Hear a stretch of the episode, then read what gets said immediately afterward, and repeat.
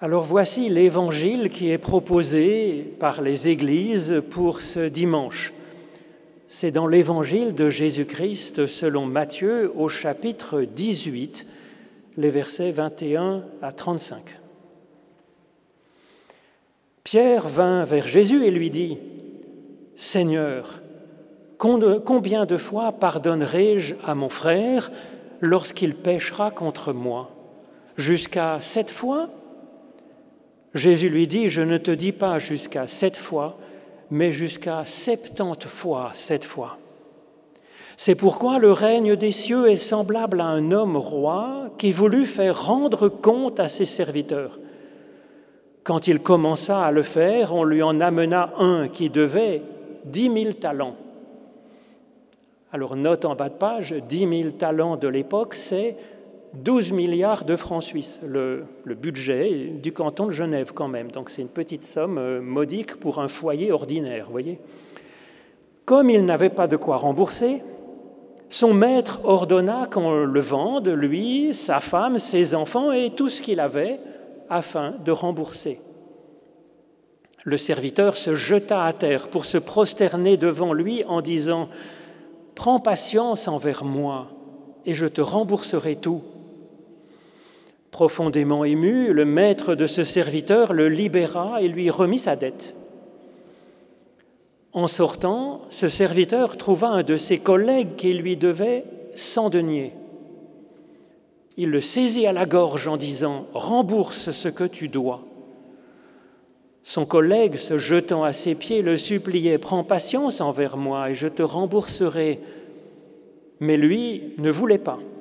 Il s'éloigna et l'envoya en prison tant qu'il n'aurait pas remboursé tout ce qu'il devait. En voyant ce qui arrivait, leurs collègues furent profondément attristés. Ils allèrent raconter à leur maître tout ce qui s'était passé. Alors le maître le fit appeler et lui dit, Mauvais serviteur, je t'avais remis toute ta dette parce que tu m'en avais supplié. Ne devais-tu pas avoir compassion de ton collègue comme j'ai eu compassion de toi?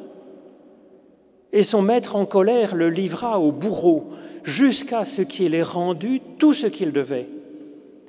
C'est ce que mon Père céleste vous fera si vous ne pardonnez pas de tout votre cœur chacun à son frère. À cette page d'évangile, j'ajouterai quelques versets du livre de l'Exode au chapitre 34, une magnifique tirade où Dieu se présente directement à Moïse. Nous avons là un petit bijou de théologie. L'Éternel descendit dans la nuée et se tint là auprès de Moïse, et il proclama le nom de l'Éternel. L'Éternel passa devant lui en proclamant L'Éternel, l'Éternel, Dieu compatissant et qui fait grâce, lent à la colère, riche en bienveillance et en fidélité, qui conserve sa bienveillance jusqu'à des milliers de générations, qui pardonne la faute, le crime et le péché, mais qui ne tient pas le coupable pour innocent, et qui visite la faute des pères sur les enfants et sur les petits-enfants jusqu'à la troisième et la quatrième génération. Ô Éternel, notre Dieu, donne-nous ton esprit afin que par l'étude de ces écritures anciennes, nous recevions chacune et chacun maintenant la parole vive que tu nous adresses au nom de Jésus-Christ. Amen. Son maître, en colère, le livra au bourreau jusqu'à ce qu'il ait rendu tout ce qu'il devait. C'est ainsi, ajoute Jésus, que mon Père céleste vous traitera si vous ne pardonnez pas de tout votre cœur. Hélas, hélas, des personnes en ont conclu que nous devrions pardonner et que si notre pardon n'était pas total, à 100%, Dieu serait tellement en colère qu'il nous torturait jusqu'à la fin des temps.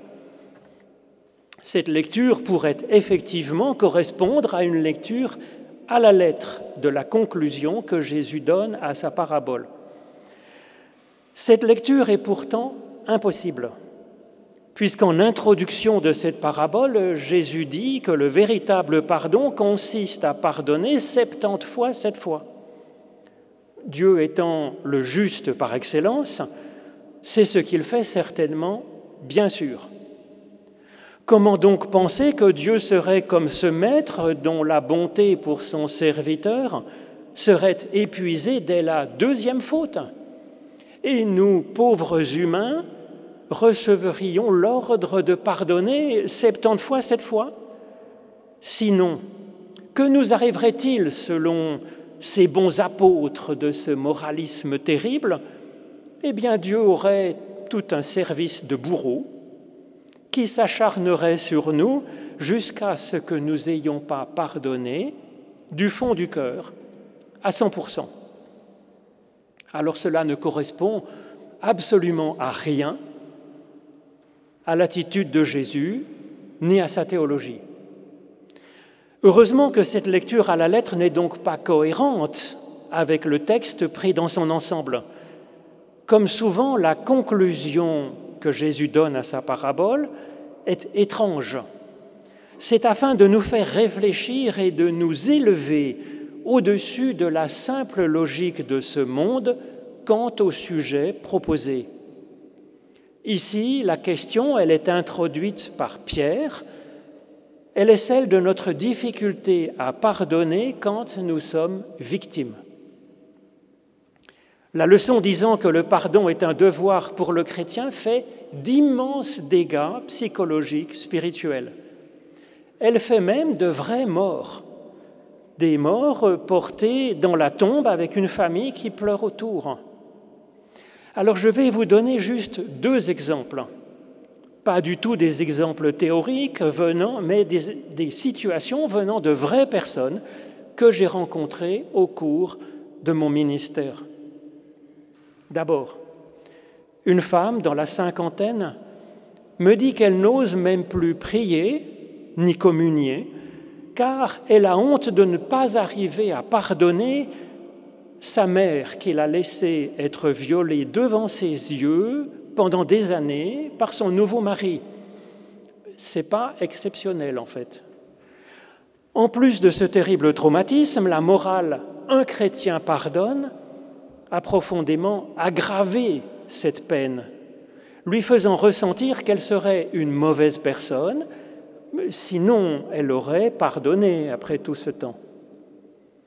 Le prédicateur du pardon obligatoire s'est mis en fait du côté de l'agresseur qui souvent se débrouille pour culpabiliser sa victime.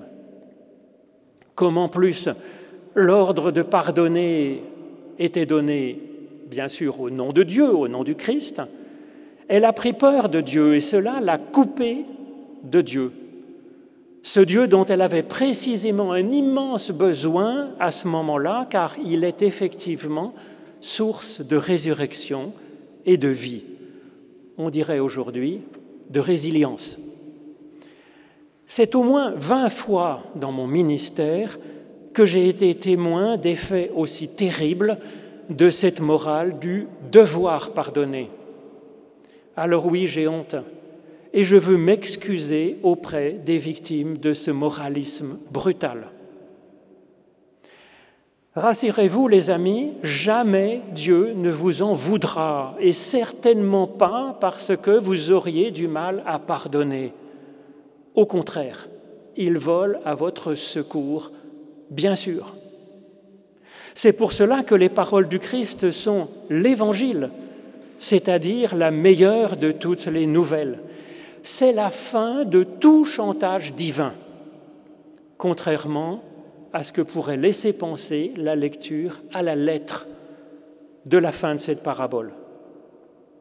Il va falloir donc nous trouver autre chose comme interprétation. L'introduction de la parabole nous dit en réalité qu'il est bon de pardonner et que cela est un don de Dieu. C'est en effet ce qu'évoque dans la Bible le chiffre 7, quand il y a un chiffre rond comme ça dans la Bible, ça ne désigne pas une quantité, mais une qualité. Le 7, c'est la bénédiction de Dieu évoquée par le chiffre 3, donnée sur la création, évoquée par le chiffre 4. Ce chiffre 7 évoque donc, comme dans la première page de la Genèse, l'action de Dieu pour créer et pour bénir. Donc dans cette introduction, ni dans la bouche de Pierre, ni dans la bouche de Jésus, il n'est question de devoir pardonner. D'ailleurs, il n'y a pas de verbe à l'impératif ici, il y a un futur. Combien de fois est-ce que je pardonnerai demande Pierre. Septante fois, sept fois, répond Jésus. Ce futur, c'est une, une espérance, c'est une promesse. Et puis les chiffres 7 qui sont ici ajoutent que pardonner est le résultat, sera le résultat d'un acte de création et de bénédiction par Dieu. Et c'est ce que Jésus ensuite développe dans sa parabole.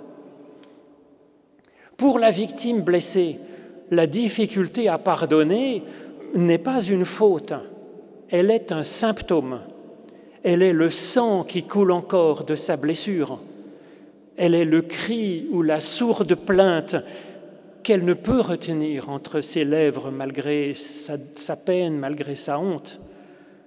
Le but de Dieu est bien entendu de soigner la personne blessée, de calmer cette douleur, de cicatriser cette plaie jusqu'à ce que la joie et l'espérance de cette personne soient libérées.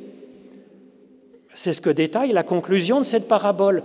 Ce n'est pas la personne blessée qui n'arrive pas à pardonner son agresseur que Dieu envoie euh, saisir et passer à la question. Dieu se saisit de ce qui, dans la personne, n'est pas en état de le faire, n'est pas en état de pardonner, n'est pas assez libéré pour pouvoir le faire. C'est son mal, sa souffrance, sa peine que Dieu prend pour la traiter, et il le fera avec patience le temps qu'il faudra. Jésus ne nous promet pas n'importe quoi, une sorte de résilience magique par la prière instantanée. C'est vrai que la racine de cette souffrance, elle ne peut pas souvent être arrachée en une seconde, même par Dieu et sa puissance si profonde. Il existe des cas où il faut du temps pour opérer la plaie, pour nettoyer les parties infectées ou nécrosées, recoudre, soigner jusqu'à ce que, pendant tout le temps de la cicatrisation, jusqu'à ce que la personne puisse avoir seulement le choix de commencer à pardonner. C'est ainsi que l'opération violente promise par Jésus à la fin de la parabole est tout à fait compatible, bien entendu, avec le pardon radical qu'il propose au début. Un pardon qui n'est pas simplement passif, mais qui est une création de Dieu se déployant jusque dans le futur de la victime, de la personne. C'est le projet. Jésus dit à la victime, Venez à moi, vous qui êtes fatigués et chargés, et je vous donnerai du repos, du réconfort. Jésus ne dit pas, bien sûr, Honte à vous, les fatigués et les chargés, vous êtes indignes du Dieu de la vie. Vous allez être torturés, punis, jusqu'à ce que vous ayez le cœur léger et joyeux. Ça n'a absolument aucun sens. Et pourtant, c'est ce que disent les bons apôtres de ce moralisme brutal. Un chrétien doit pardonner. Quand un commandement comme ça est donné à une personne, cela charge, cela afflige, cela torture encore plus la victime. Ne pas arriver à pardonner n'est ni un plaisir, ni un caprice, c'est une lourde charge d'avoir ça sur le cœur. Dieu est notre allié dans cette situation. Dans son Notre Père, d'ailleurs, Jésus nous propose de nous ouvrir plus largement à l'aide de Dieu, lui demandant son pardon sur nos fautes et lui demandant de nous aider nous-mêmes à pardonner. Nous demandons à notre Père l'un comme l'autre afin de nous délivrer. Il arrive que cet ordre de pardonner, déjà nocif en lui-même, devient même criminel pour une personne. Voici une autre situation pastorale que j'ai vécue, hélas, à plusieurs reprises, parce que cela aussi est fréquent. Une femme, en général, venue par exemple avec quelques questions théologiques, qui, au détour d'un regard un peu baissé, laisse voir qu'il y a quelque chose qui n'irait pas dans son couple. Manifestement, elle souffre et elle a honte je pose la question, est-ce que vous avez été frappé? Oui, est-il répondu d'un souffle. Il arrive à mon mari de me frapper. Et elle explique que le lendemain, il s'excuse si gentiment qu'elle lui pardonne, car c'est ce que Dieu veut, surtout, bien sûr, quand on est marié. Et que cela arrive qu'il la frappe, en fait, quand elle a fait une faute et qu'elle a énervé son mari. Nous y voilà. Ce nocif commandement de devoir pardonner a encore fait de la victime une coupable. Et en plus, dans ce cas, ce ne sont pas seulement quelques années de souffrance quotidienne qui sont infligées à cette femme, c'est le risque bien réel d'être tuée par son mari. Il y a quand même euh, deux femmes par mois qui en Suisse meurent sous les coups de leur conjoint l'ordre de pardonner, avec en plus une conception du pardon qui est comme un effacement, une annulation de la faute, voilà pour cette personne deux bourreaux de plus, lui portant la souffrance et même la mort. Non, Dieu ne demande pas, ne veut pas qu'on laisse passer des actes de violence, des coups, des viols même dans le couple, bien sûr. Quelle idée Le mariage, c'est pas signé pour ça. Ce n'est d'ailleurs même pas bon pour le conjoint de le laisser être un bourreau. Ce n'est pas bon pour les éventuels enfants, en plus d'être une pitié pour la première des victimes. Ce n'est pas la volonté de Dieu que l'on passe sur des actes comme ça. Le pardon, ce n'est pas ça. Le pardon, ce n'est pas permettre que le mal commis soit ignoré comme s'il n'avait pas eu lieu.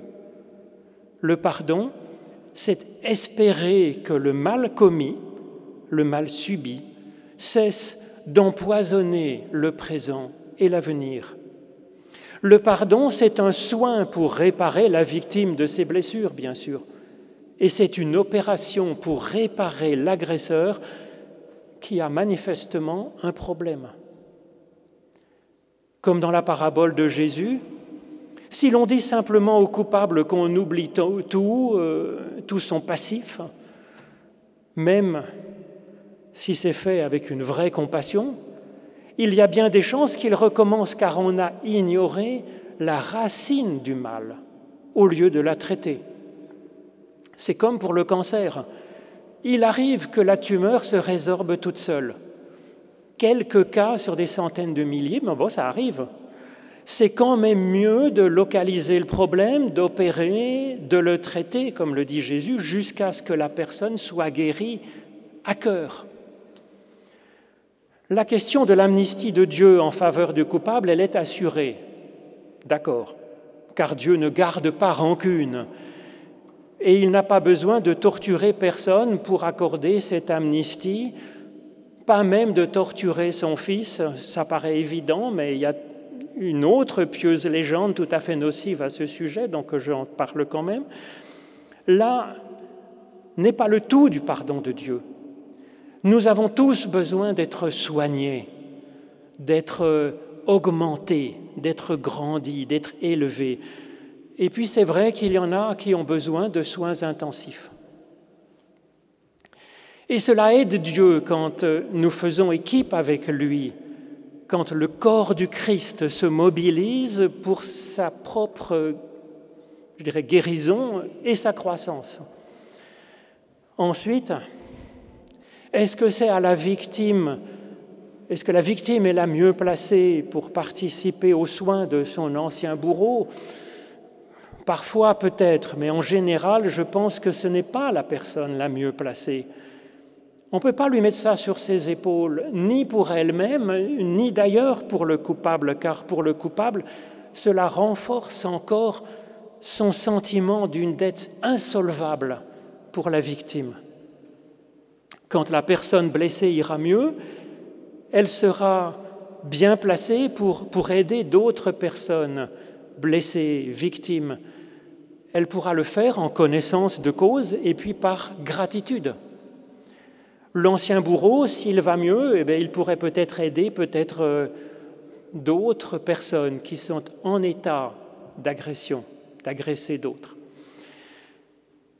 Cet évangile de Dieu qui pardonne et qui soigne chacun de ses enfants s'enracine donc sur cette théologie ancienne et très belle, celle de Dieu comme l'Éternel, Yahvé, la source de l'être, se révélant à Moïse comme vivant de toutes les qualités de l'amour, de la miséricorde, de la compassion, de la bonté, de la fidélité. L'hébreu est riche en vocabulaire, vous voyez, en notions différentes.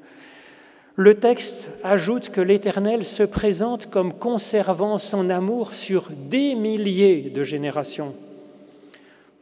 Ce qui affirme que Dieu nous pardonnera certainement, parce que si l'on remonte notre arbre généalogique sur 2000 générations, ça fait quand même 50 000 ans, pas facile d'avoir un arbre généalogique comme ça.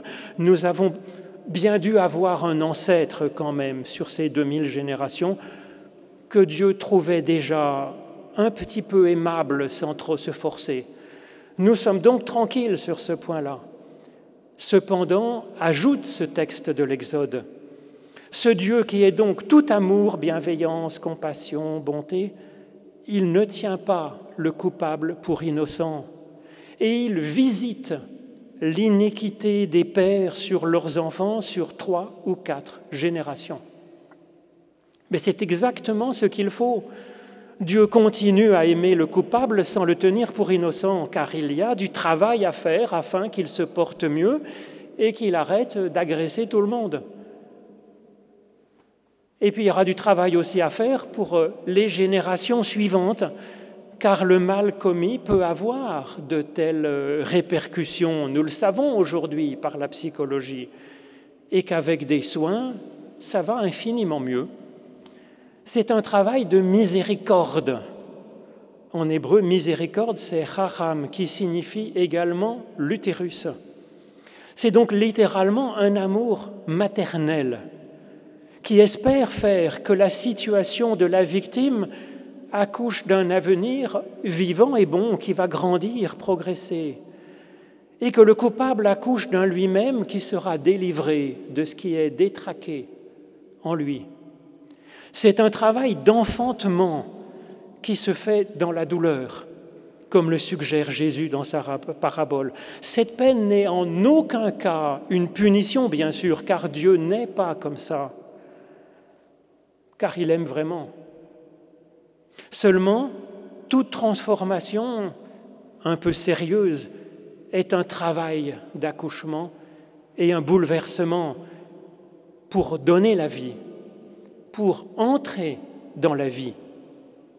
Alors grâce soit rendue à l'Éternel, El Chachum, Dieu miséricordieux. Amen.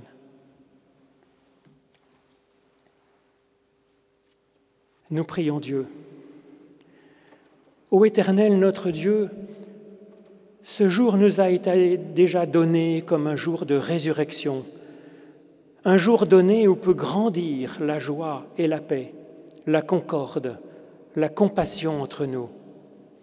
Alors pour cela, à toi de nous nourrir en nous donnant le lait de ta parole, à toi de nous protéger par ton souffle, à toi de nous donner, de nous lever par ton appel. À toi de nous apprendre à marcher, de nous éclairer. À toi de nous sanctifier par ton amour particulier pour nous. À toi de nous bénir. Toi qui aimes chacun de nos frères et sœurs, grâce à toi, nous pensons aux pauvres, aux victimes de la guerre, de l'injustice, à toute personne qui souffre dans sa chair, dans son moral, dans sa solitude, dans ses angoisses, dans sa culpabilité. Nous entendons ta voix qui appelle, qui enverrai-je vers eux? Me voici, Éternel, parle, ton enfant écoute. Et tous enfants de toi, notre Dieu, nés par ton souffle de la même poussière du sol, nous osons te prier comme le Christ nous a enseigné. Notre Père qui es aux cieux, que ton nom soit sanctifié que ton règne vienne, que ta volonté soit faite sur la terre comme au ciel. Donne-nous aujourd'hui notre pain de ce jour. Pardonne-nous nos offenses comme nous pardonnons aussi à ceux qui nous ont offensés. Et ne nous laisse pas entrer en tentation, mais délivre-nous du mal, car c'est à toi qu'appartiennent le règne, la puissance et la gloire pour les siècles des siècles. Amen.